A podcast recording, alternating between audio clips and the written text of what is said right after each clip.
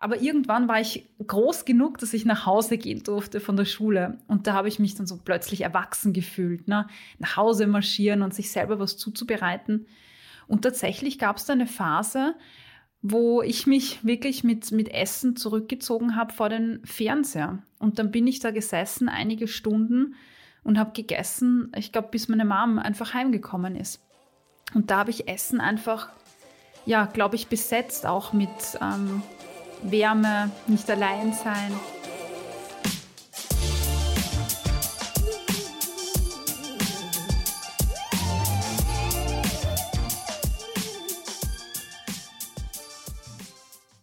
In dieser Folge geht es um eines meiner Lieblingsthemen, Essen. Dafür haben wir uns die Ernährungspsychologin Cornelia Fichtel zu Rate geholt, die sich für achtsames und intuitives Essen einsetzt. Sie sagt, dass wir im Grunde genommen nämlich wissen, welches Essen uns gut tut. Aber weshalb ist dann unser Essverhalten trotzdem nicht immer so richtig geil? Ja, deswegen betont sie, wie wichtig es ist, selbstbewusst unsere Essensbedürfnisse zu respektieren.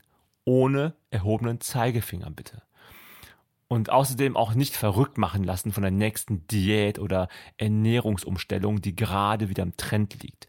Spannend auch, wieso Cornelia die Lebensmittelampel und den Nutri-Score für keine gute Idee hält. So, nun wünsche ich viel Spaß beim Podcast hören.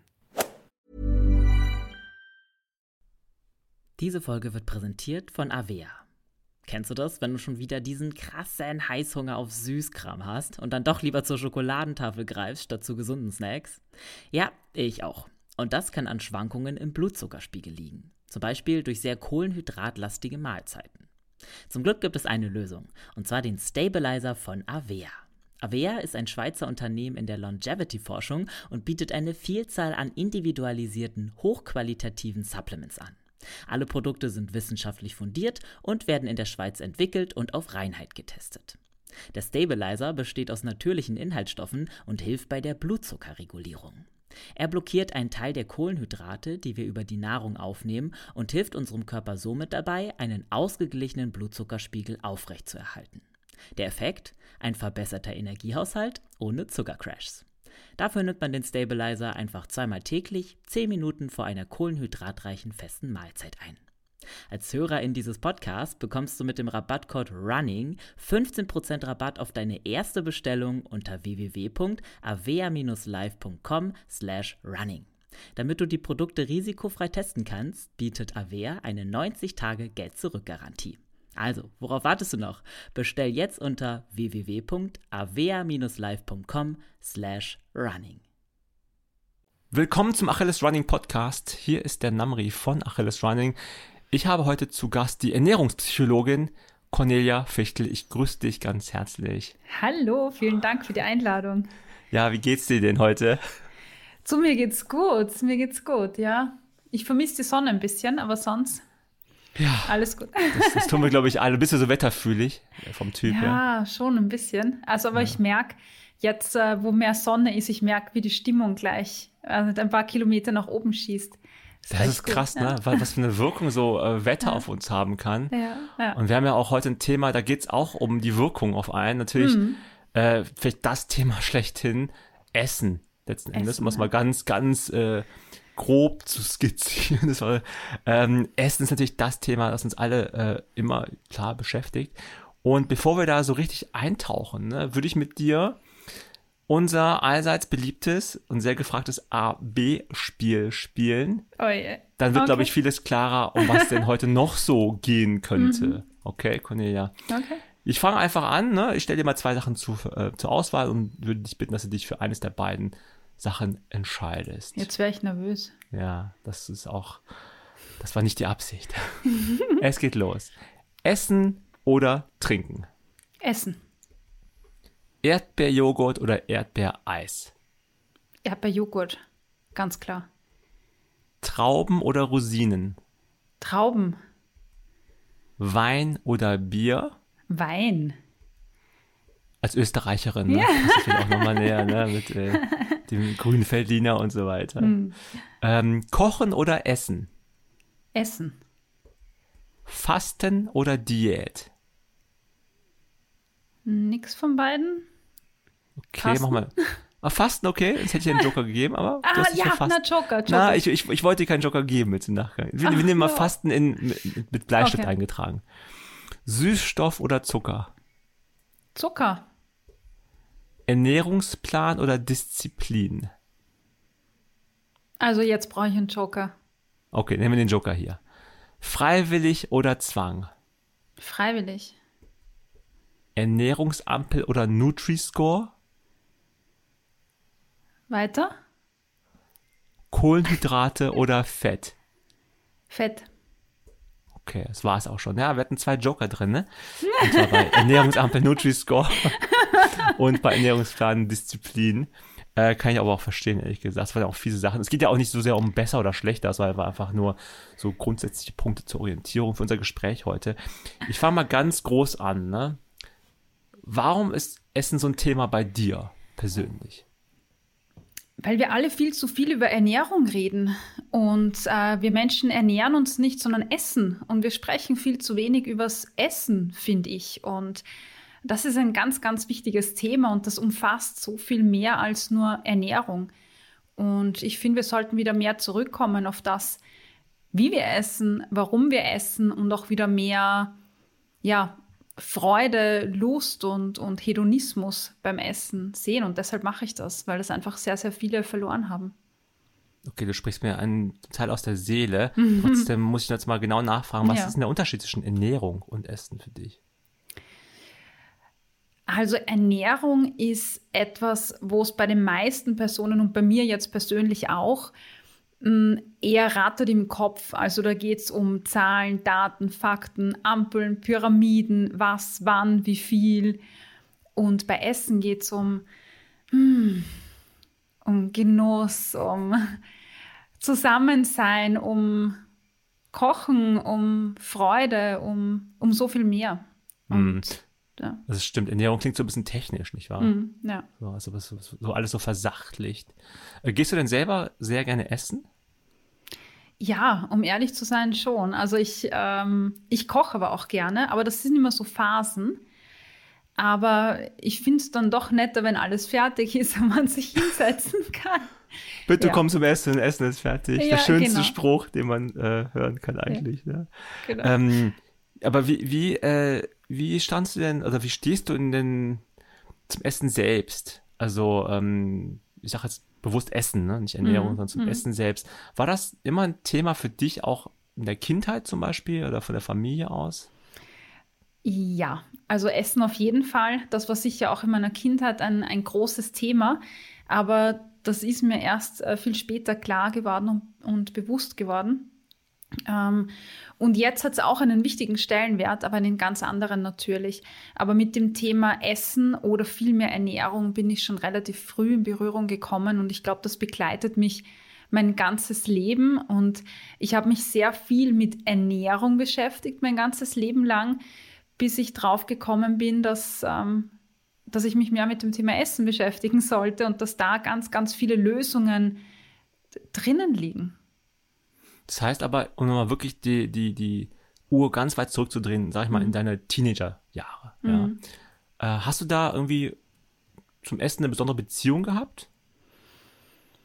Also tatsächlich, also ich kann mich an so ein paar Szenen erinnern, weißt du, ich habe so, wenn du mich jetzt fragst, habe ich so ein paar Bilder im Kopf, die sofort auftauchen, Szenen. Es gibt eine Szene, da waren wir auf Urlaub mit Bekannten und wir haben was zum Essen bestellt und ich habe mir einen Orangensaft bestellt. Und ich war jetzt nicht schlank und die Bekannte meinte dann zu mir, du Cornelia, weißt du, bestell dir doch lieber Wasser. Das ist doch besser für dich. So, das hat auch weniger Oh. Zucker und so. Und ist besser für deine Figur. Und da war ich, glaube ich, 14. Und, oder jünger sogar. Und ja, du, dein, deine, deine Stirn ähm, runzelt sich.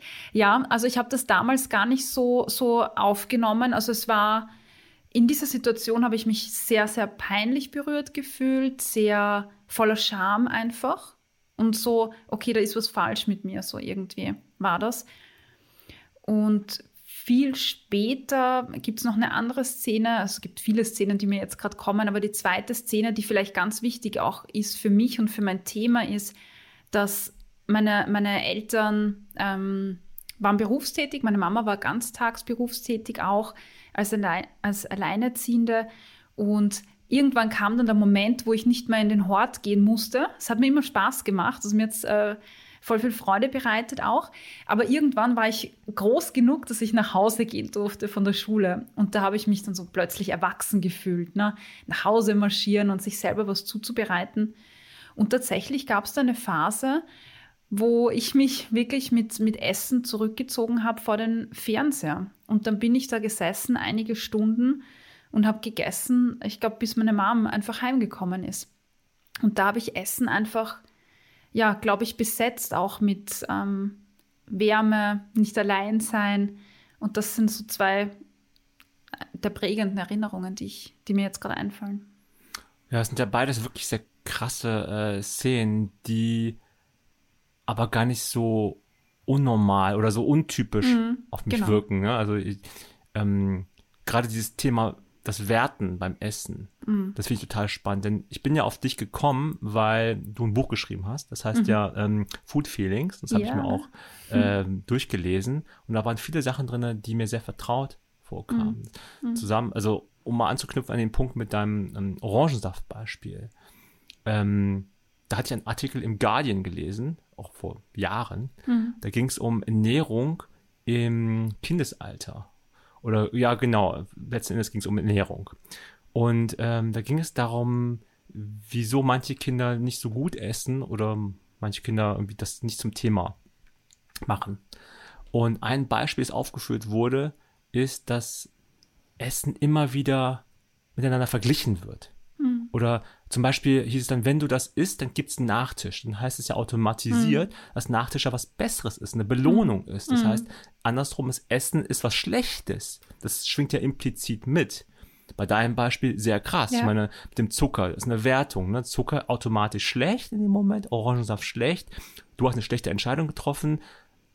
So wie es gerade so rüberkam, warst du gar nicht davon irgendwie also erstmal nicht negativ, also wie soll ich sagen, ich, du hast es als einfach so hingenommen und du hast dich geschämt, du hast dich nicht gut gefühlt auf jeden Fall. Nee. So das ja gerade. Und das ist, und ich, ich glaube, du wusstest, also wusstest du damals, was da passiert ist mit dir in dem Moment? Nein, überhaupt nicht. Ich wusste nur, ich meine, es war, war echt spannend, weil jetzt im Nachhinein, das war ein Pärchen und die waren beide relativ äh, jung und sie war ganz, ganz, ganz schlank und und hat einen Partner, den ich, also da, da war ich verknallt in den, weil der war ganz toll und der hat mit mir im Pool Dinge gemacht, so, keine Ahnung, rückwärts Salto, beim, also in den Pool rein äh, hüpfen, hat er mir geholfen zu lernen und solche Geschichten. Das heißt, ich habe beide auf so einen Protest gestellt und ich fand die beide toll. Und dann sind da zwei Personen und vor allem sie, die ich ja auch begehrt habe, weil sie so einen tollen Mann da hatte in meinen 14-jährigen Augen. Und ich habe die auf den Protest gestellt und dachte mir, boah, das sind meine Vorbilder und die sind so super. Und dann sagt mir jemand, den ich auf einen Protest stelle, das vermittelt mir, dass ich da was falsch mache oder, oder mein Körper nicht gut ist oder so. Und das war schon, also das war schon wie so ein, ein, ein Messer ins Herz irgendwie. Aber ich konnte nicht sagen, warum. Mhm. Ja. ja. in Vorbereitung zum Gespräch ja. ähm, war für mich die große Herausforderung diesmal, so einen roten Faden entstehen mhm. zu lassen, weil es so viele Punkte ja. gibt, über die ich ja. reden könnte oder auch wollte. Und habe auch gemerkt, allein jetzt in den letzten zehn Minuten oder fünf Minuten, die wir gesprochen haben, gab es schon so viele Beispiele, was du für Faktoren, so externe Faktoren hattest, die auf deine spätere Entwicklung oder auf unser aller Entwicklung halt ähm, ja, sich ausgeübt haben, positiv wie auch negativ, ne? Oder mhm. auch unmerklich zum Beispiel. Und das finde ich spannend in deinem Buch. Ähm, jetzt nochmal zurück zum Essen als solches. Was ist denn überhaupt gesundes Essen? Kann man das so hm. pauschal sagen? Da gibt es einen Ernährungswissenschaftler, der hat mal formuliert, es gibt so viele gesunde Ernährungen, wie es Menschen gibt. Und äh, ich weiß nicht, ob du weißt, von wem ich spreche, aber ähm, dieses Zitat fand ich, fand ich ganz toll und es hat mich berührt und ich habe mir damals gedacht, Stimmt, weil wir Menschen sind alle unterschiedlich und wir klassifizieren zwar bestimmte Lebensmittel als besonders unter Anführungszeichen gesund, Aber wenn ich als Person diese tollen Lebensmittel nicht vertrage, dann sind sie für mich nicht gesund. Und da können mir noch so viele Ernährungswissenschaftler oder Experten oder Ärzte oder wie auch immer erzählen, was alles gesund ist. Das heißt, gesund hängt ganz viel damit zusammen, ähm, was ich persönlich vertrage, was mir persönlich gut tut, was ich in einer bestimmten Lebenssituation oder Lebenslage brauche. Und dann haben wir natürlich auch ja, Vielfältigkeit und abwechslungsreich und, und so weiter. Aber ich glaube, das Essentielle ist einfach das, dass jeder Mensch seinen Zugang selber finden darf und, und, und muss und soll. Und das ist etwas Schönes. Und dieses eine Richtige, dem wir ja oft hinterherjagen, das gibt es halt einfach nicht. Und daher kommen wir, glaube ich, sehr häufig in Ernährungsformen, die vielleicht für andere, aber nicht für uns gesund sind weder mhm. körperlich noch psychisch. Und das ist, glaube ich, etwas ganz, ganz Wichtiges. Ja. Mhm. Diese ganzen Ernährungsformen, die es da auch oder Pläne und Diäten mhm. suggerieren ja auch immer, es gibt ein optimales ähm, genau. Ergebnis, also ein optimales Vorgehen für jede Person, aber ja. es ja, das passt ja gar nicht, ne? Genau. Ähm, ja. Ist es denn so, dass du denkst, dass wir alle, wenn wir geboren werden, eigentlich von uns aus wissen, was wir bräuchten? Ja, ja. Also davon bin ich fest überzeugt. Ähm, ich glaube, dass es, ich meine, begrenzt natürlich könnte man vielleicht sagen, weil natürlich, wir werden geboren mit einem Instinkt, wir werden geboren mit Körpersignalen, die uns suggerieren, äh, wann habe ich Hunger, wann bin ich satt, äh, was brauche ich, ähm, was vertrage ich gut, was vertrage ich nicht gut. Da wären wir schon damit geboren.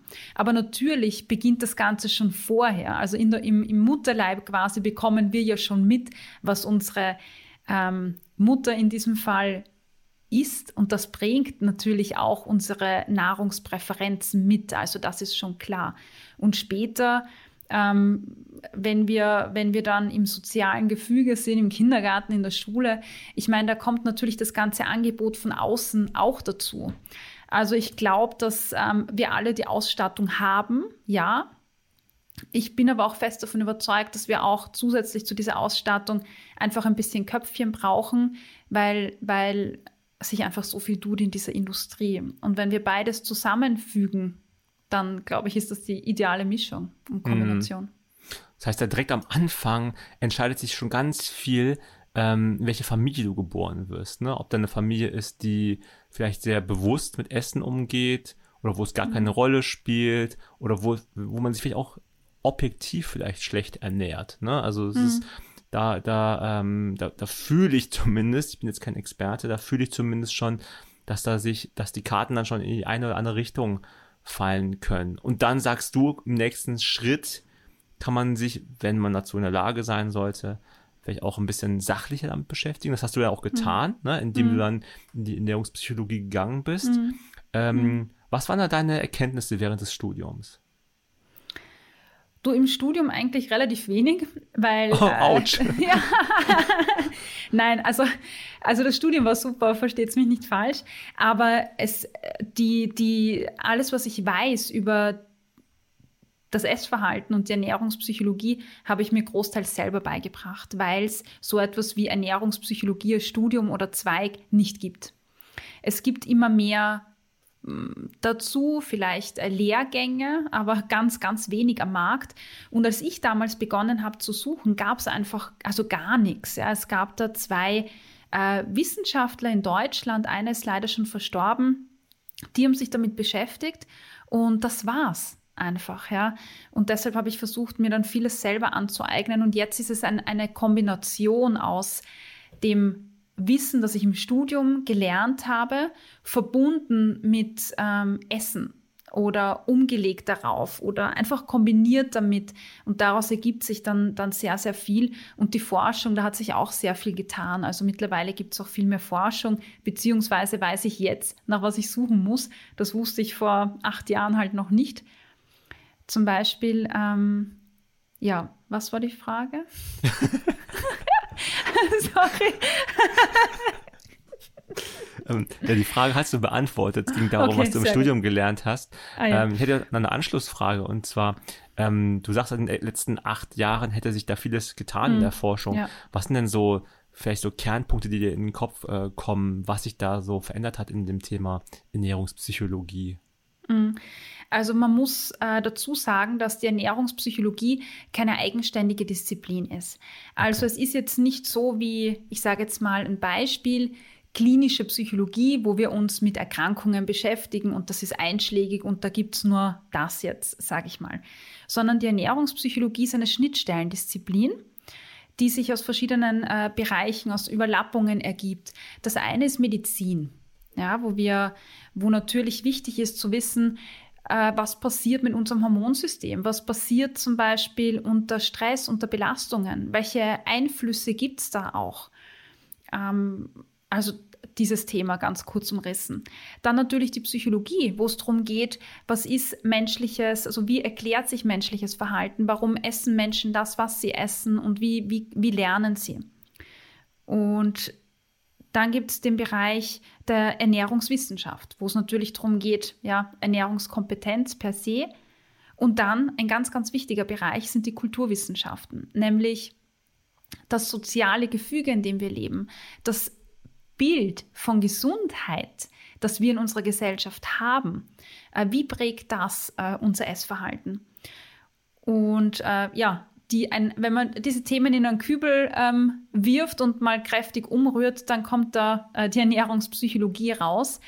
Und das war für mich etwas, etwas ganz Wesentliches, weil ich früher nie verstanden habe, wie, wie vernetze ich das äh, und warum war das so? Weil wenn man in die Psychologie schaut oder zum Beispiel in Kliniken oder in, in Programme zur Lebensstilmodifikation, nenne ich es mal, dann gibt es, salopp gesagt, zwei Themen, die immer wieder vorkommen. Es gibt jetzt, also es gibt dann die Bereiche wie Bewegung, wo man äh, Nordic Walking macht oder, oder irgendwelche anderen Geschichten. Dann gibt es das Ernährungstraining, wo man äh, die Pyramide lernt und solche Geschichten. Und dann in der Psychologie geht es eigentlich um zwei Themen. Das eine ist Stress, Stressbewältigung. Und das zweite ist, wie kann ich meinen inneren Schweinehund besiegen und Disziplin aufbauen. Und ich habe in diesen Programmen gearbeitet und das waren diese Themen. Und das war beides Psychologie, hatte beides was irgendwie mit Ernährung und Essen zu tun, aber es war nicht Ernährungspsychologie. Ja, weil, weil Essverhalten ist einfach so viel komplexer als nur den inneren Schweinehund rauszukramen. Und das ist etwas, was sich in den letzten Jahren ähm, für mich massiv geändert hat und wo auch immer mehr Studien kommen, vor allem im Bereich ähm, Essdrang, aber auch das Medikament abnehmen, sage ich jetzt mal, ich stelle es jetzt mal in so einen Raum. Äh, Gewicht reduzieren und abnehmen ist ja so ein Standard-Medikament, ähm, das sehr häufig verschrieben, verschrieben wird gegen eh alles. Und jetzt kommen wir drauf in, der, in den Studien, in der Literatur, dass das vielleicht nicht der richtige Weg ist dass das vielleicht ein Weg ist, der mehr der Gesundheit schadet, als äh, die Gesundheit fördert. Und das ist in den letzten Jahren ähm, sehr, sehr stark auf dem Vormarsch und da hat sich sehr viel getan und das ist, das ist etwas, worüber wir sprechen sollten, vielleicht noch vertieft auch. Und du hast jetzt so viele Sachen angesprochen. Ich pick ja. mir mal so zwei, drei Sachen raus. Mhm. Ähm, das, was du gerade dargestellt hast, ist genau dieser ganzheitliche Ansatz, von dem ja. du ja auch gesprochen hast in deinem mhm. Buch. Du hast auch das Thema Kultur angesprochen. Da habe ich mir auch ein paar Gedanken gemacht. Äh, meine Eltern kommen aus Tibet und dann ist es so, dass das Essen dort noch viel, hm, sag ich mal, natürlicher ist. Also in der Natur, in der natürlichsten Funktion hat Essen nur eine Funktion, und zwar Überleben. Mhm, ne? Also ja. wir essen, um zu leben. Das ist ja. ganz einfach und mehr ist mhm. erstmal an der Stelle gar nicht. Da hast du zum Beispiel in China zum Beispiel noch, ähm, das äh, gibt es als Grußformel, sagt man einfach, hast du gegessen. Das ist tatsächlich die gängige, eine der gängigen Grußformeln. Wirklich? Ja, also hast du gegessen.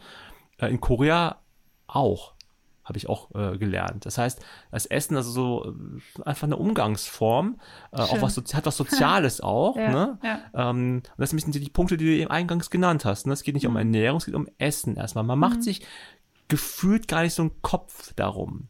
Und das ist wirklich so ähm, der Gedanke, der immer weiter in mir gewachsen ist in den letzten Jahren, dass es ist alles sehr stark versachlicht worden, optimiert worden. Dann entfernt man sich auch ein Stück weit von der, von, von, dem, von dem Kernthema. Die Frage, die ich in dem Zusammenhang noch stellen möchte, ist, es gibt natürlich diese im Rahmen der Optimierung Menschen, die sich viel mit Nahrungsergänzungsmitteln mhm. oder halt optimalen Ernährungsformen beschäftigen. Ist das das Gegenteil von dem, was du als Essen bezeichnest? Hm. Das ist eine sehr gute Frage. Also jein wahrscheinlich. Also ich glaube, ich glaube, dass es für manche Bereiche im Leistungsbereich, das ist ja wieder ein Extrembereich zum Beispiel, da macht es ja eventuell Sinn. Für einen Hobbysportler würde ich jetzt mal sagen, wahrscheinlich weniger. Aber ähm, wenn ich in einem Leistungsbereich bin, wo es für mich darum geht, irgendwas zu optimieren, dann wird es schon Sinn machen für, für die ein oder andere Person. Und ich glaube, die, die Fähigkeit ist dabei, immer wieder rauszuzoomen. Und das ist genau das auch, was, was glaube ich, Ernährungsfachkräfte gut beherrschen müssen und immer besser beherrschen, dass sie sehr detail ähm, unterrichtet werden und ausgebildet werden. Und die Kunst ist dann aber immer wieder rauszuzoomen und das große Ganze zu sehen und zu sagen, okay, da gibt es jetzt unterschiedliche, keine Ahnung, Aminosäuren oder, oder Fettsäuren. Aber jetzt schauen wir uns wieder das Ganze an, ja, weil das ist nicht nur eine Aminosäure, wenn ich etwas esse, sondern das ist einfach so viel mehr. Und ich glaube, das braucht es auch ähm, mhm. diese Balance immer wieder herzustellen. Ja. Zoom meinst du jetzt damit, dass man sich auch davon distanzieren kann, dass man sagt, ja, okay, ich habe ja. das jetzt für sechs Wochen gemacht, um ein gewisses Ziel zu erreichen, jetzt im Sport. Darum frage ich das halt auch, weil bei uns äh, im Podcast natürlich auch ähm, viele sehr am Sport, äh, am Laufen selber interessiert sind und äh, in der Marathonvorbereitung natürlich auch viel über das Essen gesprochen wird. Ne? Ich habe mich auch in der Marathonvorbereitung, habe ich auf Zucker verzichtet, äh, auf Alkohol verzichtet. Also es war eine bewusste Entscheidung für acht Wochen Mhm. Ähm, aber habe dann nach den acht Wochen wieder Gas gegeben, sage ich mal, und mhm. ganz normal gegessen und wieder versucht, mein normales Verhältnis zum Essen ähm, wiederherzustellen. Mhm. Jetzt springe ich nochmal zurück zum psychologischen Punkt.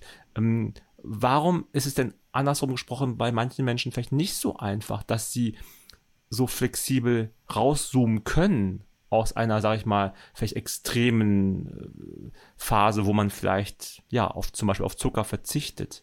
und sich mhm. dann auch keinen Kopf macht, wenn man dann doch wieder Zucker zu sich nimmt. Mhm. Das ist eine spannende Frage und ich würde sagen, das hat wahrscheinlich viel mit den eigenen Motiven zu tun und mit, ähm, ja, Persönlichkeit ist jetzt falsch ausgedrückt, aber wofür steht denn das, was ich tue? Vielleicht kann man es so formulieren. Also es gibt ja sehr viele Menschen, also die, vor allem Menschen, die ich jetzt adressiere, auch mit dem Buch, das du angesprochen hast vorher. Das sind vieles Frauen zum Beispiel, die sich in ihrem Körper nicht wohlfühlen, ne, die ihren Körper abwerten, die ständig die Vergleiche sehen, vielleicht von außen, ja, wenn wir jetzt in die Medien schauen oder äh, Laufzeitschriften zum Beispiel. Du siehst hier eine Körperform, die immer wieder repräsentiert wird. Und wenn das quasi das Stereotyp für eine Läuferin oder einen Läufer ist, dann glaube ich, wenn ich Läuferin bin, dann muss ich so ausschauen. Und wenn ich nicht so ausschaue, dann habe ich irgendwas falsch gemacht. Dann bin ich falsch, dann ist mein Körper falsch. Und äh, dann beginnt es, dass ich versuche, ähm, da einzutauchen, immer mehr zu erfahren, immer mehr aus dem Kopf zu steuern, verliere komplett das Körpergefühl. Weißt du, ich will immer will immer mehr wissen und verliere dabei das Gefühl dafür, ähm, wie schaut mein Körper wirklich aus, ja, weil das verzerrt sich ja dann das Bild auch wirklich. Wie realistisch sind diese ganzen Abbildungen auch wirklich, die ich da sehe? Was, was, ähm, was spielt sich im Hintergrund dieser Menschen ab auf diesen Fotos auch? Weil im Leistungsbereich ähm, kennen wir das wahrscheinlich, was da oft passiert, einfach äh, mit dieser extremen Zügelung und dann diese ich sage jetzt bewusst Fressphasen, die dann, die dann kommen, das ist ja nichts, was dem Körper gut tut, ja, zum Beispiel. Ähm, dann kommt die Selbstabwertung, dieser Kreislauf, diese Spirale, die immer weiter runtergeht. Ähm, ich spüre immer weniger meinen Hunger, weil ich verlerne, vielleicht darauf zu hören. Ich spüre dann Sättigung auch nicht mehr. Und da muss ich, bin ich immer mehr angewiesen auf, auf Regeln, auf Portionsgrößen, was ist richtig, was ist nicht richtig. Ähm, ja, also das, das wäre so das Motiv, mein Körper ist falsch und ich, ich muss irgendwie den richtigen Körper bekommen. Und dann gibt es vielleicht andere Motive, die sagen, hey, weißt du was, ich habe jetzt trainiert und das ist mein Ziel für den Marathon und ich mache das jetzt. Und dann ist es auch wieder gut. Und ich glaube, das sind einfach zwei verschiedene Herangehensweisen und, und zwei Motive, ja. Es findet ja auch jetzt nochmal ganz groß gesprochen auch eine Art Vorauswahl bei den Sportarten statt. Also ähm, ich beobachte das so, dass im Laufsport also Laufen ist ja eigentlich erstmal per se eine relativ einsame Sportart. Mhm. Ne, also man läuft erstmal mhm. in, der, in der Regel vielleicht alleine, aber es gibt natürlich auch Laufgruppen, logischerweise. Ähm, aber Laufen ist auch eine sehr ehrliche Sportart. Das heißt, wenn du viel trainierst, dann wirst du schneller. Ne? Klar. Ähm, andersrum, wenn du äh, schnell im Ziel angekommen bist, hast eine Bestzeit, dann hast du viel trainiert. Also es ist, mhm. es ist nicht durch Zufall passiert. Du läufst nicht auf einmal eine schnelle mhm. Zeit. Das passiert einfach nicht. Das heißt, das kann ja vielleicht auch einen gewissen Typus an Mensch mhm. Schon anziehen, die sehr zielfokussiert sind, zielorientiert ja. sind und sehr opti also optimierungssüchtig, sage ich mal. Ja. Vielleicht sind. Das ist eine Art Overengineering findet da eigentlich statt. Ja. ja. Das heißt, das würde das wahrscheinlich auch nochmal, ist jetzt nur eine Hypothese, ne, also die ich ja mal in den Raum schmeiße. Ja, ähm, also es gibt wahrscheinlich keine, weißt du, so ähm, Kausalverbindung würde man sagen, dass es immer diese Verbindung gibt. Aber wenn man sich äh, die Population anschaut, zum Beispiel an Frauen, die versuchen, ihren Körper zu optimieren oder in die richtige, unter Anführungszeichen, Form zu bringen, so wie sie halt glauben, dass ein Frauenkörper ausschauen muss und so wie es auch von den Medien und so weiter suggeriert wird und auch von unserer Gesellschaft, dann siehst du da, äh, wenn du die Persönlichkeit dahinter anschaust, sind das sehr häufig Leute, die alles oder nichts denken, sehr also äh, leistungsorientiert, perfektionistisch, die sich hindrillen auf etwas. Aber das Thema ist, ähm, und das wirst du vielleicht bestätigen können, wenn du Dinge langfristig machen möchtest, äh, zum Beispiel laufen, dann ist halt die Frage, kann ich das machen, wenn ich nicht die Sache per se liebe? Und die meisten tun das nicht. Also wenn ich, wenn ich es mag zu laufen zum Beispiel, weißt du, dann, dann ist es von inneren, vom Innen heraus, dann ist es so ein Ich will, ich habe jetzt richtig Bock drauf. Ja, mir macht das Spaß. Und klar, wenn, wenn man sich vorbereitet und in einer, in einer Trainingsphase ist, klar gibt es dann auch Tage, wo man sich denkt, boah, ich will nicht, äh, irgendwie mühsam jetzt. Aber im Großen und Ganzen ist es etwas, was positiv ist und was, was als, als etwas Tolles gesehen wird, als Ressource auch. Aber bei ganz, ganz vielen Frauen geht es gar nicht darum, sondern die zwingen sich zum Beispiel jeden Tag einfach dazu oder mehrmals die Woche rein mit dem Ziel, vielleicht Energie zu verbrennen oder den Körper in eine Richtung zu drillen oder zu formen. Und das ist dann etwas, was dann negative Konsequenzen hat. Mhm. Auch. Also ich glaube, das ist auch ein ganz wesentlicher Unterschied. Und das war, als ich vorher gesagt habe, diese Schweinehund- und Stressworkshops, das war eine der häufigsten Fragen, die immer wieder gekommen ist bei mir. Dieses, Cornelia, ich brauche Hilfe. Und ich sage, ja, warum? Sage ich, ja, weil äh, mein innerer Schweinehund ist so groß. Und sage ich, ja, warum? Ja, weil ähm, ich, muss, ich muss laufen gehen, aber irgendwie, ich kann mich nicht aufraffen. Und sage ich, warum mussten laufen gehen? Ja, damit ich Kalorien verbrenne und damit ich das Essen kompensiere und so weiter. Und ich habe mir gedacht, puh, ja, ist ja der falsche Ansatz, weil kein Mensch macht langfristig Dinge, wenn sie ihm nicht Spaß machen. Ja, außer, also es gibt schon so Ausnahmen, wo man sich einfach zwingt und, und andere Motiven hinterherjagt, aber aus Freude heraus macht man das nicht. Und man sieht dann auch bei den Personen, dass die wenn sie ihre Diätphasen brechen zum Beispiel und aufhören, äh, weil sie mal nicht können, dann, stell, dann, dann kommt äh, diese Überkompensation, dann kommt kein Sport mehr, sie machen dann gar nichts mehr, sie, gehen nicht, sie bewegen sich nicht mehr, gehen nicht mehr laufen und das übermäßige Essen kommt. Dann haben wir diese Phase. Und dann beginnt die nächste Phase, wo ich mich wieder voll zusammenreiß und, und wieder mich sehr zügle im Essen und wieder diszipliniert Sport mache. Und das ist immer Hand in Hand. Und das ist ja ein Verhalten, das ja überhaupt nicht ähm, gesund ist, sondern mhm. es soll ja auch Freude bereiten, zumindest dem Großteil der Zeit, die Dinge, die man tut. Ja. Und dieser Zwang ist ja nochmal zusätzlicher Stress. Ja, auf jeden Fall. Also noch on top. Ja. Also du hast Stress, weil du von außen gesagt bekommst, du bist nicht gut genug für irgendwas. Also, mhm. mhm. deine, deine Körperform entspricht nicht dem sogenannten Ideal, das es so nicht geben sollte oder gibt. Und dann macht man sich auch zusätzlich Stress, weil man es nicht macht. Das ist ja, ja. Ist, ist ein Teufelskreis, das ist wirklich schrecklich. Und wir bei Achilles Running versuchen natürlich auch wirklich diesen Spaß am Laufen zu ja. äh, wirklich zu fördern, ja. Und wir respektieren natürlich auch Leistung, das ist klar. Darüber freuen wir uns auch selber über unsere eigenen persönlichen Leistungen. Aber ja. im Kern geht es uns wirklich darum, einfach den Spaß als Hauptmotivation zu sehen. Und das war ein sehr guter Punkt, den du da genannt hast, sehr gut nachvollziehbar. Man kann ja auch die Analogie eins zu eins zu Diäten ziehen. Ne? Warum scheitern Diäten? Mhm. Die einfachste Antwort ist dann wahrscheinlich jetzt aus deiner Aussage gezogen, weil sie keinen Spaß bringen. Genau, ja. also ja.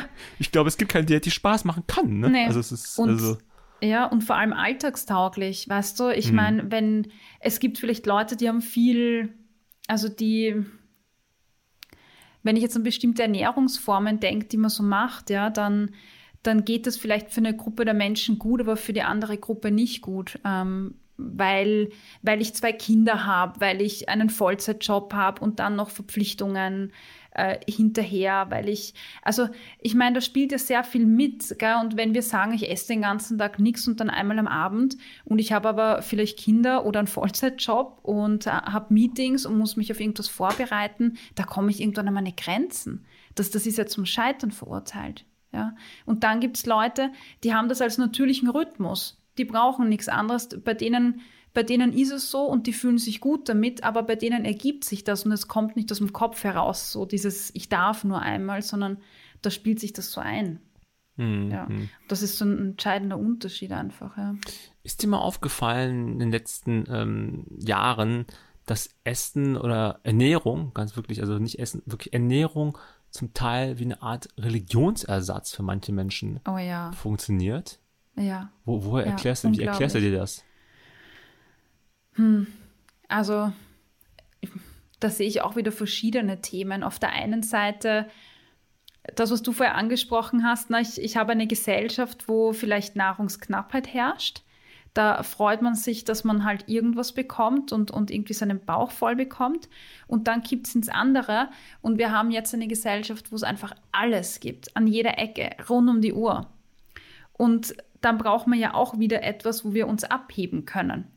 Und wenn wir dann einen Bereich finden, wie jetzt Ernährung, äh, dann das bedeutet ja auch, äh, sich abzuheben von, von einer Allgemeinpopulation. Es bedeutet Zugehörigkeit, äh, Identifikation mit einer Gruppe. Es bedeutet Werte.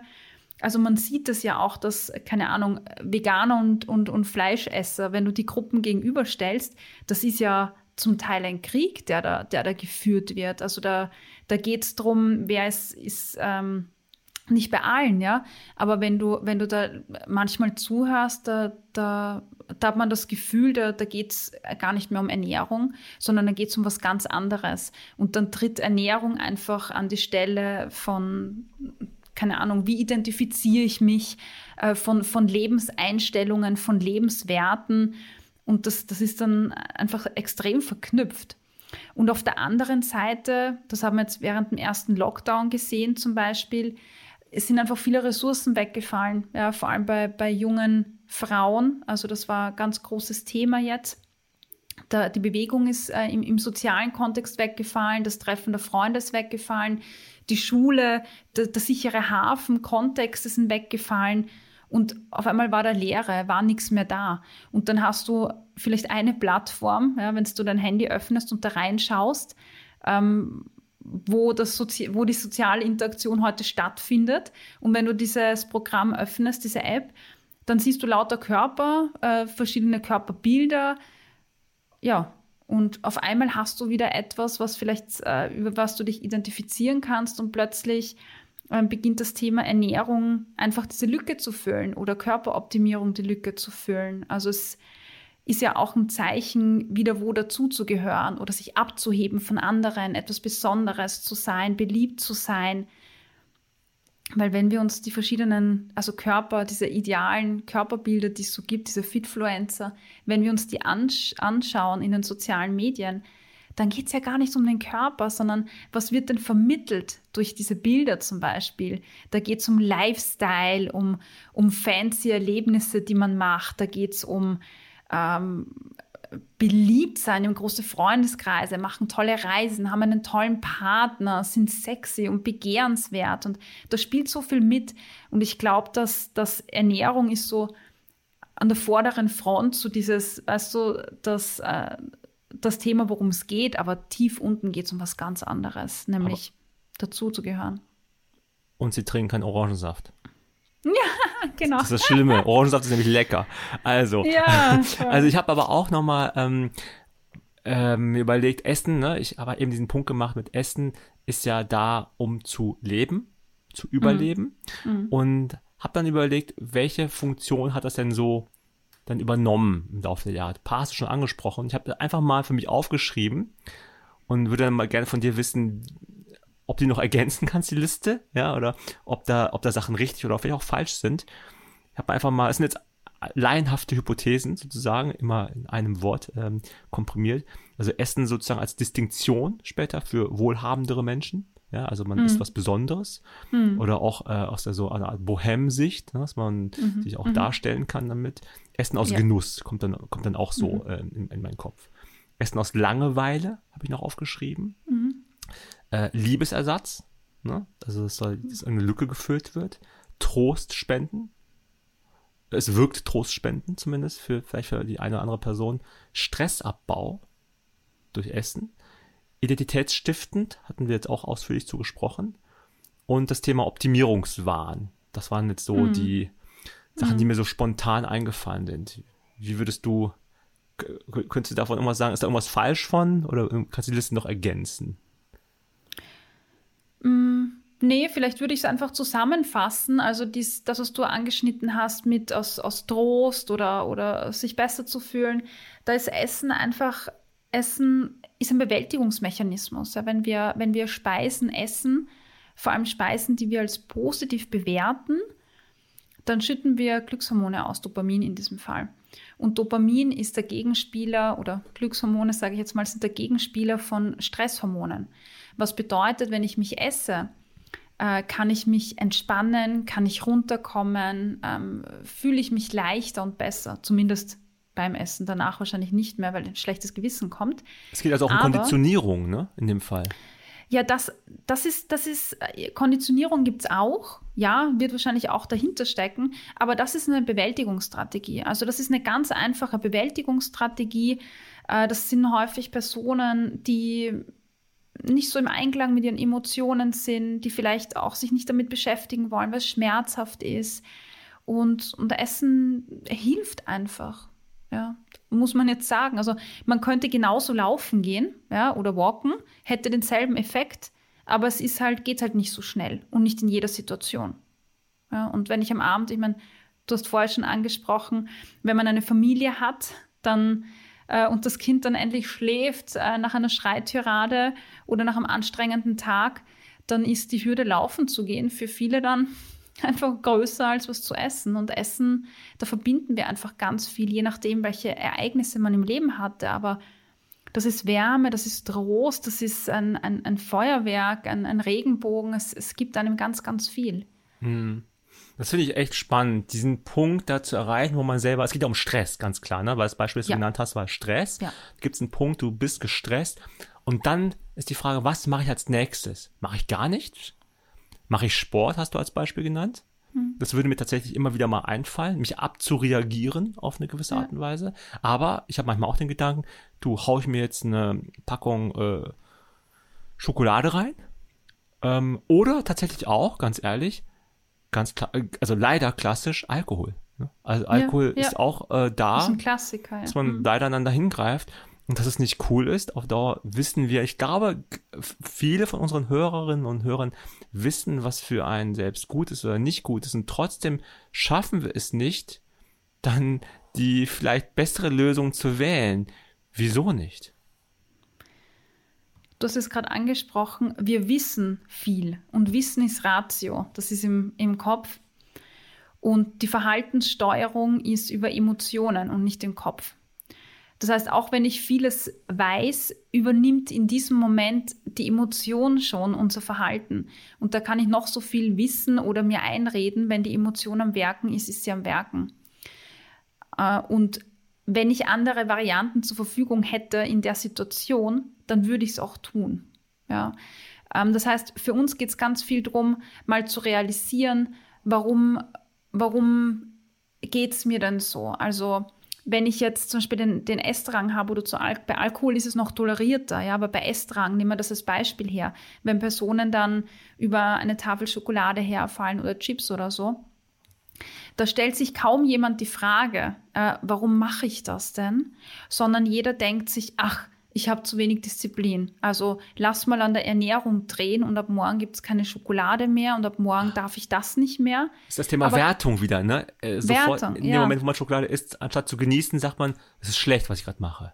Ja klar, vor allem weil es bei Essdrang ja nicht ein Stück ist wahrscheinlich, sondern das ist oft einfach mehr.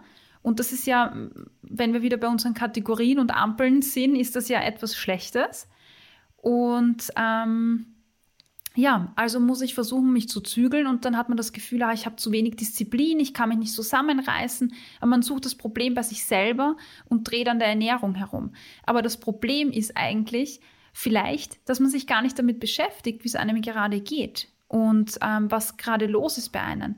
Weil würde man sich damit beschäftigen, würde ich vielleicht merken, ich bin einfach viel zu fertig. Ich habe keine Energie, ich habe keine Hobbys, ich habe keine Energiegeber, ich habe nichts, wo ich mich aufladen kann jetzt von der Energie her. Ne? Äh, Bewegung, Yoga, Meditation, Hobbys, Freunde treffen, egal was. Ähm, das heißt, man muss ja. wirklich tief in sich hineinhorchen. Ne? Und das ist, äh, fällt mir selber auch immer sehr, sehr schwer. Ne? Also dann rauszufinden, wieso, weshalb, warum und die Tafel Schokolade ist dann, oder die Tüte Chips ist halt gefühlt mhm. einfacher. Ne? Also, ja. weil sie gibt eine Antwort, aber es ist keine nachhaltige Antwort. So habe ich das verstanden. Ne? Es ist, das Problem taucht ja immer wieder auf. Ähm, aber da, schau mal, also wenn ich da kurz einhaken darf, weil du gerade gesagt hast, ich frage mich auch immer, wieso. Und da sind wir wieder im Kopf. Da sind wir wieder beim Analysieren und Erklären. Vielleicht äh, kann man sich einfach die Frage stellen, wie geht es mir gerade jetzt in dieser Situation und wie spüre ich das? Das heißt, verstehe ich dich richtig, dass du dann kein Fan bist von diesen Lebensmittelampeln, weil eine Wertung stattfindet? Genau, also mm, ich glaube, ein wichtiger Punkt ist, dass wir da dabei wieder im Kopf sind und immer weiter bewerten. Und damit ein Lebensmittel wird damit nicht, äh, nicht besser verstehbar für uns, sondern es wird eine rote Farbe oder eine Zahl. Und ich glaube, das ist eh schon unser Problem, weil die Leute ähm, beschäftigen sich kaum mehr damit, wo kommt das her? Wie ist das angebaut worden? Was gibt dieses Lebensmittel meinem Körper?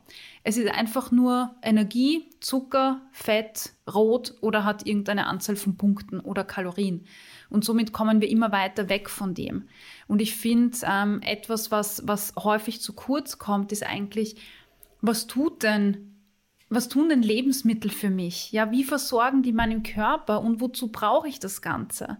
Und wenn ich das verstehe, dann kommen gar nicht mehr so Fragen wie, ist jetzt Avocado gesund oder nicht gesund? Welches Öl ist denn jetzt gesünder als das andere?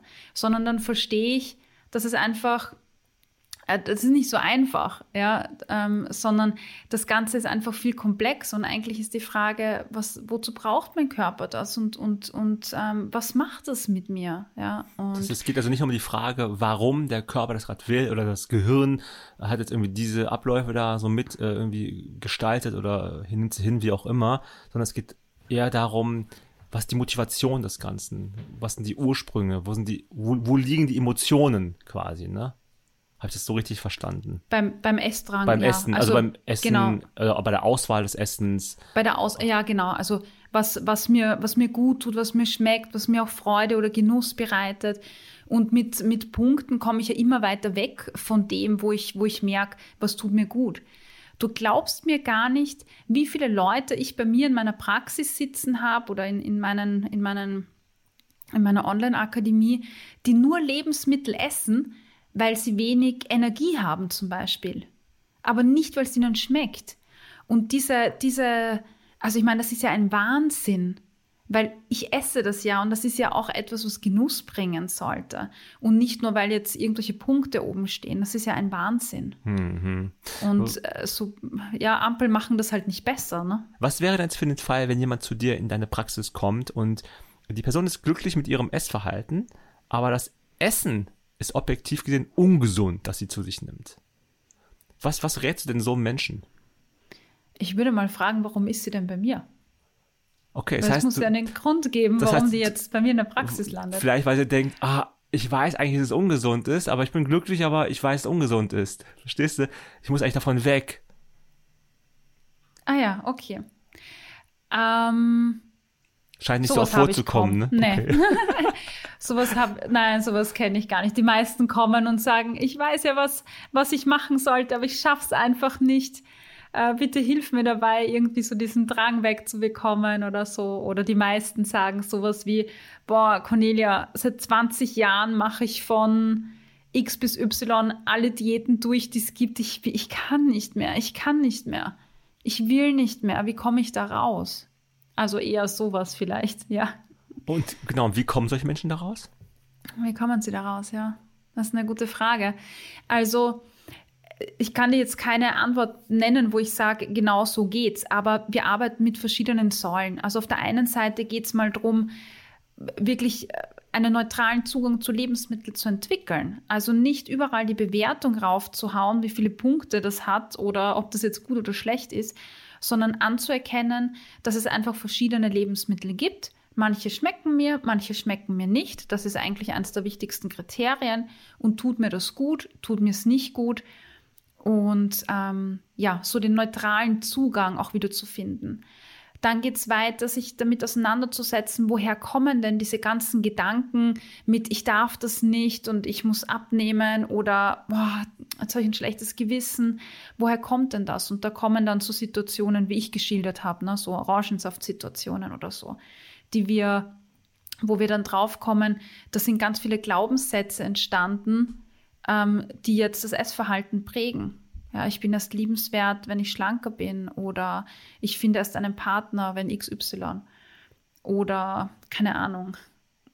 Ja, also so in diese Richtung, ganz starke mhm, Glaubenssätze. Mm, Dann arbeiten wir auch daran, die Körpersignale wieder zu spüren, also wieder zu merken, also statt vom Kopf her ranzugehen und zu sagen, wie viel darf ich denn eigentlich essen und wann darf ich essen, stärk mal wieder das und geh mal ins Spüren rein. Wie fühlt sich Hunger bei mir an? Wie fühlt sich kleiner, mittlerer, großer Hunger an? Wie merke ich das auch? Dasselbe bei Sättigung, dasselbe bei Verträglichkeit. Es geht darum, äh, Körperrespekt aufzubauen, also sich selber und den Körper auch wertzuschätzen, so wie er ist. Freude an Bewegung aufzubauen, ja, um, und wieder einen neutralen Zugang zu Bewegung zu finden und zu Sport, etwas zu finden, was, was ich mache, weil es Spaß macht, was ich auch regelmäßig machen kann. Und es geht darum, ähm, natürlich auch nährstoffreich zu essen. Also man sieht, es ist ein ganzheitlich, also ein ganz komplexes ähm, ja, äh, Vorgehen. Gell? Und dort bei jeder Person gibt es andere Schwerpunkte. Ich finde das Thema, das Thema Appetit und Hunger finde ich interessant. Weil man mhm. sagt ja immer so umgangssprachlich, ich habe Hunger. Und dann ja. denke ich mir manchmal, eigentlich habe ich gar keinen Hunger. Ich habe einfach nur ja. Appetit. Ich hab, oder ich, manchmal habe ich einfach noch Bock zu essen. Nochmal ein Unterschied. Ja, ja. Irgendwie ist so nochmal eine Vorstufe. Und ja, aus verschiedenen Motivationen heraus. Und mhm. darum finde ich es ganz spannend, dass du sagst, dass man es einfach mal testen soll. Habe es tatsächlich für mich gemacht, indem ich das äh, relativ beliebte oder bekannte, sage ich mal, Intervallfasten äh, gemacht habe. Es war keine große Umstellung, weil es einfach, ich das schon als Student immer viel gemacht habe. Ne? Also es war einfach Umstände halber. Ich bin spät aufgestanden halt. Und dann war um halb zwölf die Mensa auf und dann bin ich halt dann essen gegangen um halb zwölf. Mm, Aber auch so ja. der Erste, ne, der in der Mensa war so ungefähr. Ja. Und ähm, das hat sich jetzt einfach über die Jahre so irgendwie so manifestiert, also äh, Gewöhnung, ne, ist ja auch ein Thema mm. in dem, in dem, in mm. dem, in dem Sinne. Und dann kam irgendwann mal Intervallfasten auf, dachte ich mir, ach guck mal, das mache ich ja schon fast. Das fand ich interessant. Ja, genau, also, dass ja. halt auch diese Umstände halt auch eine große Rolle spielen können. Ja. Das eigene Umfeld, die eigene Familie, die Vorbilder, die du auch genannt hast, ne? Das eigene Beschäftigen, auch diese sozialen Medien. Das heißt, es ist so extrem facettenreich, wo man da echt sehr tief reintauchen muss, ne? Ähm, in dem Buch sagst du auch, es wird spät angefangen, am Essverhalten zu arbeiten. Mhm. Was ist mit Essverhalten denn gemeint? Mhm. Also genau das, was ich jetzt auch angesprochen habe. Also okay. sich damit auseinanderzusetzen, was ist Appetit, woher kommt der eigentlich, wie esse ich auch. Ähm, esse ich, esse ich nebenbei, neben dem Arbeiten, ja, dann ist ja logisch, dass ich eine Menge verdrücke und das gar nicht mitbekomme. Und dann mhm. wird an Kalorien herumgeschraubt, weißt du, und, und irgendwie so sich gezügelt. Aber wenn ich bewusst essen würde und das genießen würde, dann würde ich vielleicht ähm, auch mitbekommen, dass ich was esse, dann würde ich gar nicht zu viel essen. Oder auch zu schauen, wie ist mein Essrhythmus? Also wenn ich den ganzen Tag nichts esse und vielleicht nur einmal am Tag, dann haben viele so einen Heißhunger, dass sie in einem Tempo alles runter verschlingen. Und wenn ich so schnell esse, dann kann ich natürlich drei Portionen Pasta auch verdrücken und nachher fühle ich mich unangenehm voll. Kommt mir bekannt vor, leider. Ja, Also, ja. also ich fand es auch mal so. viele, ja. Ich fand es auch mal so schrecklich, als ich in London gearbeitet habe, dass äh, meine ganzen Bürokollegen und Kolleginnen haben immer am Rechner gesessen und dort gegessen, Mm, die Sandwiches, aber halt dann, ne, dieser Klassiker, dieses Dinner-TV, Dinner-Lunch. Ja, ja. TV-Lunch? Es gibt keinen Begriff dafür, also auf jeden Fall ähm, einfach so äh, nebenher gegessen. Ja. Und das fand ich immer schrecklich, weil man es einfach nicht bewusst äh, zu sich genommen hat. Ähm, Genau. Ein anderer Punkt, der mir einfällt, ist das Thema Geschmack. Weil wir hatten noch Genuss ne, und Geschmack. Mhm. Ähm, kann man Geschmack trainieren? Oder Ja. andersrum gefragt, kann man auch irgendwie, ja, äh, bei Kindern gerade, ne, äh, da gibt es auch immer das Thema, die mögen kein Gemü manche mögen kein Gemüse. Hm. Kann man das trainieren? Ja, auf jeden Fall. Also auf der einen Seite, also werden wir geprägt durch das, was unsere ähm, Mutter schon gegessen hat. Also da, da legen wir natürlich Geschmackspräferenzen fest, an die wir uns dann auch halten. Aber ähm, gerade bei Kindern geht es ja auch darum, immer wieder was zu präsentieren. Also ohne Zwang, quasi nicht, du musst das jetzt und du musst das kosten und so, weil dann wird es ja auch wieder was mh, negativ besetztes äh, das mit dem Gemüse und ein Streitthema. Aber einfach Dinge anzubieten und äh, Kinder einzubeziehen, ist ja nicht immer einfach, aber ähm, dort oder da kann man es sicher probieren, äh, ist, ist glaube ich, wichtig, um eine neutrale Umgebung zu schaffen, so dass das Kind das dann aus Neugier heraus auch selber machen, machen möchte. Und mh, ja, und auch, glaube ich, was man auch noch dazu sagen muss, ich, wir kennen das alle, es gibt Lebensmittel, die hätte ich als Kind nie gegessen. Und manche Geschmäcker entwickelt man erst halt im Laufe des Lebens. Und das ist auch okay. Ja, Hm. und ich glaube, da muss man dem auch Zeit geben, weil wir ja von Natur aus nicht drauf gedrillt sind, jetzt irgendwelche Bitterstoffe zu essen. Na, weil Mhm. das, das, das ist ein, ein erlerntes Verhalten, dass wir sagen, wir müssen jetzt irgendwas Bitteres essen. Aber Das heißt, ich höre so ein Plädoyer für mehr Gelassenheit auch heraus, ne? was ja, ich glaube, ja, ich glaube, das brauchen wir auf jeden Fall, ja. Aber es ist dann, glaube ich, wirklich viel der Druck von außen. Ja, f- vielleicht sind es auch die eigenen Eltern, die einem sagen, oh, das Kind isst aber wenig. Sieh mal zu, Ja, dass das Kind ja. mehr isst. Und dann fängt man dann vielleicht an, ähm, Sachen zu machen, die vielleicht äh, kontraproduktiv sind. Fand auch Mhm. spannend, wie du meinst, Angebote machen. Das versuche ich genau so auch bei meinen Kindern zu machen. Ja, Da ja. Möchtest du, also ich, es gibt schon eine Ja. Regel, und zwar die heißt bei mir probieren. Ne? Und wenn es dann nicht schmeckt, dann ist auch ganz klar der, die Aussage von mir, dann ist es bitte nicht weiter. Weil das, wenn es dir nicht schmeckt, Mhm. ja. dann macht es keinen Sinn, ne, dass, dass es ist. Aber wenn es dir schmeckt, dann isst es gerne weiter. Ne? Also ganz einfach. Aber das Probieren habe ich tatsächlich, ich hoffe, es war keine schlechte Entscheidung, aber bisher ist es okay. Bisher ist es Die okay. Kinder probieren es halt und dann sagen sie, ja, nein, Lasagne taugt nichts oder keine Ja, Ahnung. ja. Und dann geht es halt einfach weiter, ne? Ja, Ja. ja ich glaube, probieren ist, ich glaube, das ist schon ein wichtiger Zugang, dass man einfach Dinge probiert. Aber, aber dann gibt es wieder so andere Dinge, wo ich mir denke, also ich habe Speisen, die schaue ich an und mich ekelt es einfach. Zum Beispiel, ne? was hast du denn da jetzt? Oder ich, ich rieche die Litschi. Boah. Ah, interessant. Okay. Ja, ich, also vom Aussehen die, her? Ja, vom Aussehen her. Es, Ach, es ekelt mich einfach. Krass. Oder ich rieche Dinge. Und wenn mich dann wer zwingen müsste, würde, dass ich das kosten muss, obwohl es mich vom Geruch und von der Optik schon ekelt, dann ist ja das auch nicht okay. Gibt es da auch ein Beispiel für? Zum, zum, Beim Geruch. beim Geruch. Also ich meine, jetzt gibt es ein Erlebnis, äh, das, ich, das ich hatte ähm, und deshalb sind das gefüllte Paprika. Wenn ich das rieche, ist das Okay. ganz schlimm. Okay. Und aus irgendeinem Grund, ich habe mir letztens, mein Paprikapulver war aus. Ne? Ja. Und dann habe ich mir ein Paprikapulver bestellt, so im Online-Supermarkt und die bringen das dann. Und ich habe das, ich habe eins erwischt und habe damit äh, Shashuka gekocht. Und habe das Ah ja. gekocht und dann, ja, ich, ist total lecker. Und dann habe ich das Shashuka vor mir geha gehabt und ich habe das gerochen und ich habe die ganze Zeit so, irgendwas war, Oh nein. es war ganz, ganz schlimm. Also ganz, ganz schlimm. Und mein Partner hat das gegessen und ich habe ihn angeschaut und habe gesagt, wie, wie kannst du das essen? Irgendwas riecht da. Also wie, wie eine Katzenkiste. ah, okay. Ja, also wirklich eine Katzenkiste. Und ich habe dann geschaut, war das äh, Paprikapulver geräuchert. Und dieser Smoking-Duft, dieser, dieser Smoked-Duft ist für mich etwas, was ganz, ganz furchtbar ist. Weißt ganz du, schlimm. Weißt du auch, warum das ist? Also hast du mal in dich Keine hineingehorcht? Nee, keine Ahnung. Also ich habe keine Erfahrungen damit und keine Ahnung, aber dies, dieser Geruch, der löst bei mir, ich denke an Katzenkistel. Okay, das war schon immer so, dass du dann diesen, dieses, dieses Geräucherte nicht so richtig cool fandst? Na, wahrscheinlich, ich meine, geräucherten Lachs oder so esse ich schon, aber das hat nicht diesen Duft, ne? Okay. Es gibt ja diesen Wein, also Sauvignon Blanc, ne? Mhm. Ähm, der riecht ja manchmal auch nach Katzenurin. Wirklich? Ja, ich habe selber zwei Katzen, dann denke ich dran, hm.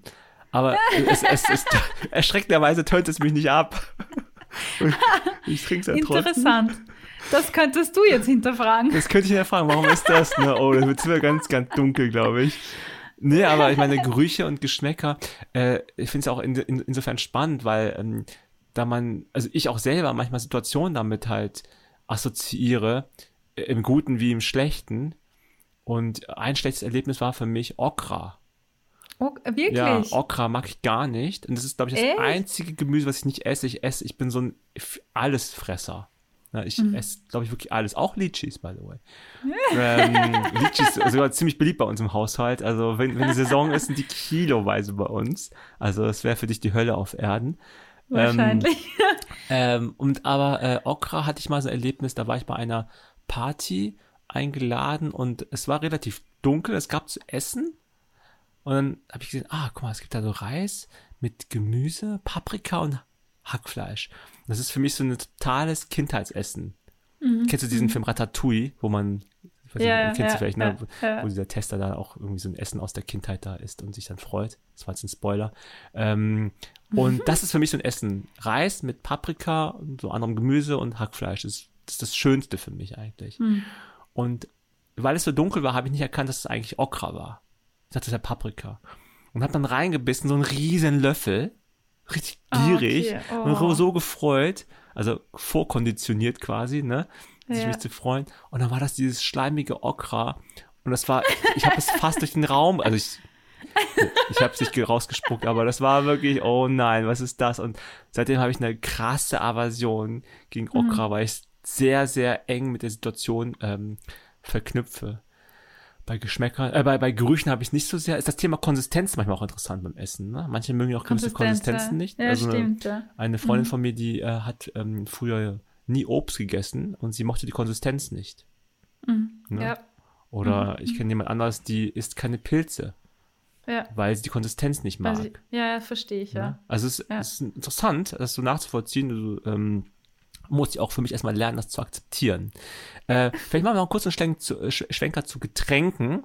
Ähm, ich habe auch immer wieder ähm, mal von Menschen gehört, dass sie gar kein Wasser trinken würden. Mhm. Dass sie immer Sachen mit Geschmack bräuchten. Ähm, also, jetzt haben wir verstanden, man muss in sich hineinhorchen, zu gucken, woher das ist, warum das ist, aber hast du vielleicht einen praktischen Vorschlag oder eine Idee, wie die Person damit umgehen könnte? Weil wir ja auch wissen, diese diese, diese flüssigen Kalorien, also das jetzt, das, das kann mal schnell sehr viel werden, ne? Und das schmecken ja auch gut, zum Teil, wenn da keine Süßstoffe sind, finde ich. Bin auch eher Zuckerfan, aber ähm, da geht's auch manchmal schon sehr schnell, sag ich mal, in, in eine Richtung, wo auch vielleicht objektiv Fragen auftauchen, ne? ob das noch überhaupt sinnvoll ist für einen. Wie würdest hm. du mit solchen, also was würdest du so einer Person sagen? also ich helfen? kann mich ja sehr gut identifizieren damit, weil Ach, okay. ich, ja, ich komme ja aus einem Haushalt. Ähm, bei uns gab es, ich hoffe, ich, Mama, ich hoffe, du bist jetzt nicht böse und ich sage das richtig, aber ich glaube, bei uns gab es kein Wasser. Also wir, wir haben, es gab kein Wasser. Was, was es denn da? Verdünnsaft. Ach ja, so, so Sirup und dann mit Wasser ja, verdünnt. Ja, mhm, ah, ja okay. das gab's, aber, aber niemals Wasser. Und dann bin ich ausgezogen und, und immer Zucker auch in Tee rein und so. Das habe ich von meiner Oma, glaube ich, keine Ahnung. Und auch von meiner Mama. Und dann bin ich ausgezogen und ich habe für eine Freundin irgendwie, die hat dann nur Wasser getrunken und ich habe mir gedacht, was ist mit der los? Es schmeckt ja voll komisch. Und ich habe mir dann irgendwann gedacht, ich probiere das einfach mal und vielleicht auch einfach für, für die Transition, ja, vielleicht kann man sich da ich, ich habe lange nicht verstanden, dass man sich vielleicht auch äh, so Kräuter reingeben kann ins Wasser und Gurkenscheiben und ähm, ja, alles Mögliche, um, um hier vielleicht auch eine Abwechslung zu haben. Und äh, vielleicht kann man auch diese Süßgetränken auch als, als Genussmittel sehen, ja, dass man sagt, ich, ich gönne mir da, na gönnen ist das falsche Wort, aber ich trinke das auch. Also ab und zu trinke ich das, weil es gut ist, weil es lecker ist, warum auch nicht. Aber auch hier die Abwechslung zu haben und nicht immer nur eins zu essen. Aber ich denke, das ist wirklich auch viel Gewohnheit. Und für mich war das wirklich auch viel Gewohnheit, den Zucker wegzulassen, dann irgendwann vom Tee, weil es ist dann halt ins Unermessliche gestiegen, weil und äh, mir das abzugewöhnen. Und jetzt schmeckt mir Wasser total gut. Aber ich okay. war es halt nicht gewöhnt. Ja. Also wirklich eine Umgewöhnung, die da stattgefunden ja, hat. Tatsächlich. Ne? Und, ja, tatsächlich. Aber auch da wieder das Thema Gelassenheit, ne? weil ich mir, also ich bin tatsächlich so ein notorischer Wassertrinker. Ich hm. trinke die ganze Zeit Wasser oder ähm, ähm, so Kräutertees. Mm, ich trinke, ja, ich trinke genau. keinen Kaffee und auch keinen kein, äh, keine Grüntees oder schwarzen Tees. Also mhm. habe ich früher gerne gemacht, sehr gerne, aber dann irgendwann überhaupt nicht mehr. Also es gab dann auch einen gesundheitlichen Grund, wo die Ärztin das meinte, lassen, lassen es mal vielleicht ein bisschen weg, also so ein bisschen weniger. Und bei mhm. mir mhm. vom Typ eher so ganz oder gar nicht. Dann habe ich gesagt, okay, dann lieber gar nicht mehr, weil ich kann nicht so richtig runter, runterschrauben. Dann bin ich halt einfach so hier hängen geblieben. Mhm. Ist auch für mich total okay. Also, und ab und zu ziehe ich mir auch mal so eine schöne Limo rein und freue mich total, dass ich ein bisschen yeah, so Limo reinballere, mhm. so richtig kalt an so einem Sommertag. Also da muss ja. ich, da muss aber auch richtig, da muss ich auch richtig lohnen, finde ich. Da muss es wirklich, ja. dann wird es auch so richtig gefeiert von mir. Und das ist so lecker, so unfassbar. Und ich habe ich hab tatsächlich eine große Aversion gegen Süßstoffe, weil ich finde es einfach, ich, ich verstehe den Geschmack auch so nicht. Ne? Ich finde aber, jetzt, mal, jetzt kommen wir zum Thema Geschmack. Und zwar, das habe ich eingangs auch gefragt, Erdbeereis oder Erdbeerjoghurt.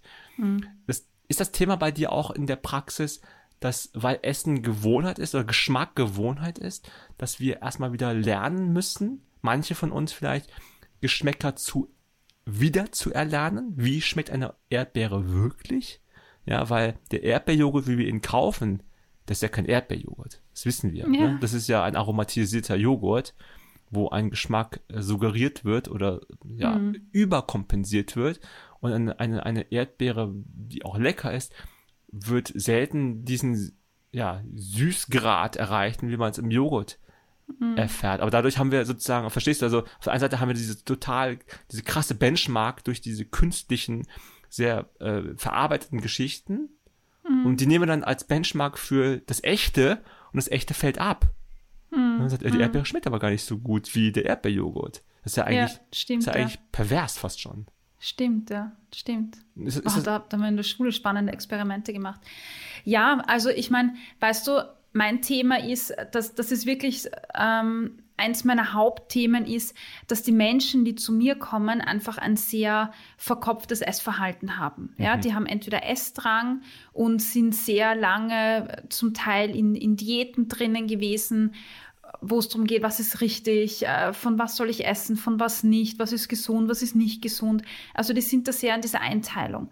Und deshalb versuche ich, ähm, jetzt sind wir so ein bisschen davon weggegangen, aber ich versuche nicht in diesen Kategorien zu denken.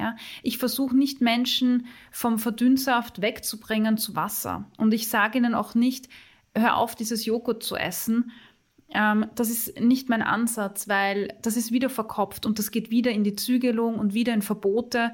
Und das, was ich machen möchte, ist, ihnen mehr Freiheit zu eröffnen und mehr Raum zu öffnen und das Ganze, was eh schon eng ist, einfach aufzumachen, weißt du?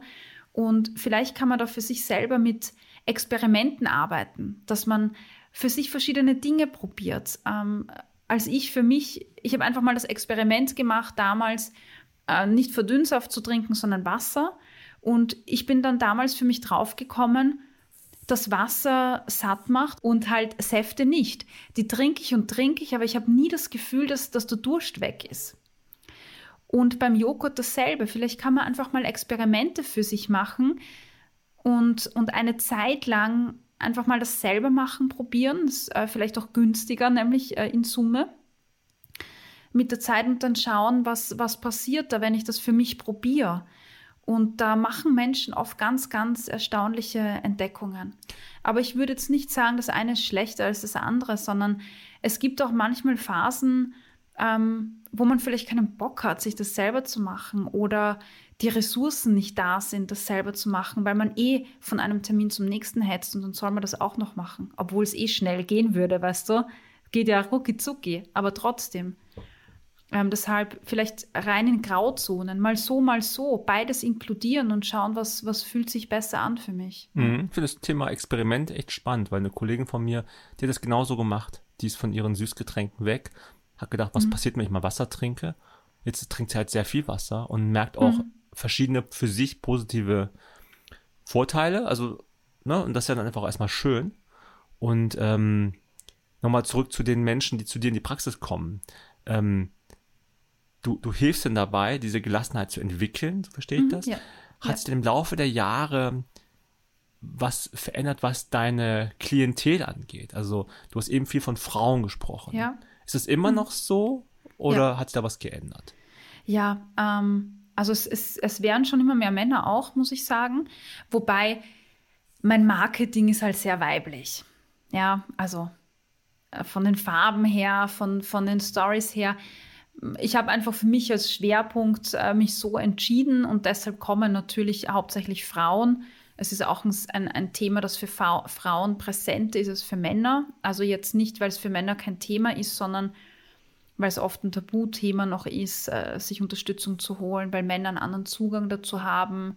Das heißt nicht, dass sie weniger belastet sind, aber Frauen sind da einfach mehr exponiert. Ja, in den Medien, überall sieht man einfach viel mehr Frauen und ihre Körper. Genau, also das, das ist einfach der, der Grund dafür, Marketing, ja, mhm. denke ich mir. Ja. Ja, das kann ich gut verstehen, dass ähm, da Frauen sich durch die Werbung einfach auch, ja, noch mehr gestresst fühlen und dann äh, in solche, solche Verhaltensmuster vielleicht auch rutschen, die so negativ sind. Ne?